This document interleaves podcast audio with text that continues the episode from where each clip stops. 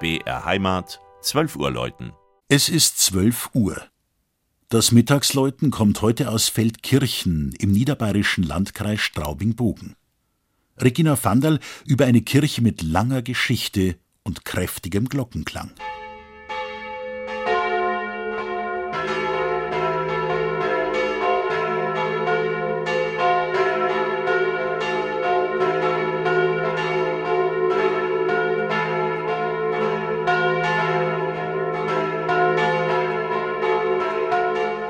Im Herzen des Gäubodens liegt auf einer kleinen Anhöhe das 2000 Seelendorf Feldkirchen.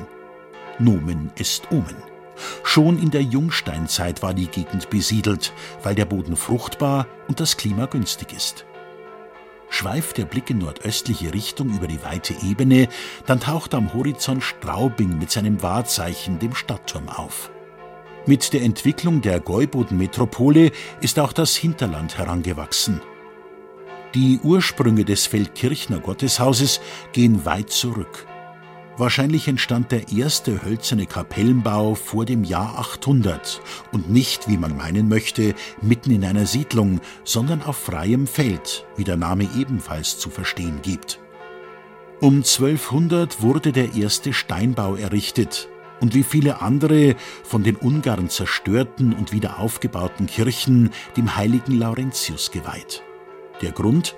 Sein Gedenktag, der 10. August, ist auch der Tag des Sieges über die Ungarn auf dem Lechfeld im Jahr 955.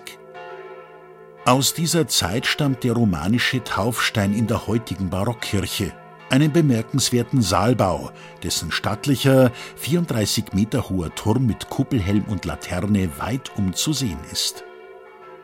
Es dauerte allerdings an die 70 Jahre, bis die Glockenstube ein angemessenes Geläute bekam.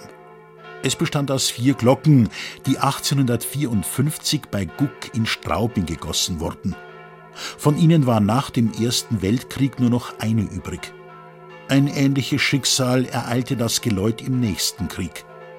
Heute sind es vier Glocken aus unterschiedlichen Epochen, die die Gläubigen zum Gebet rufen.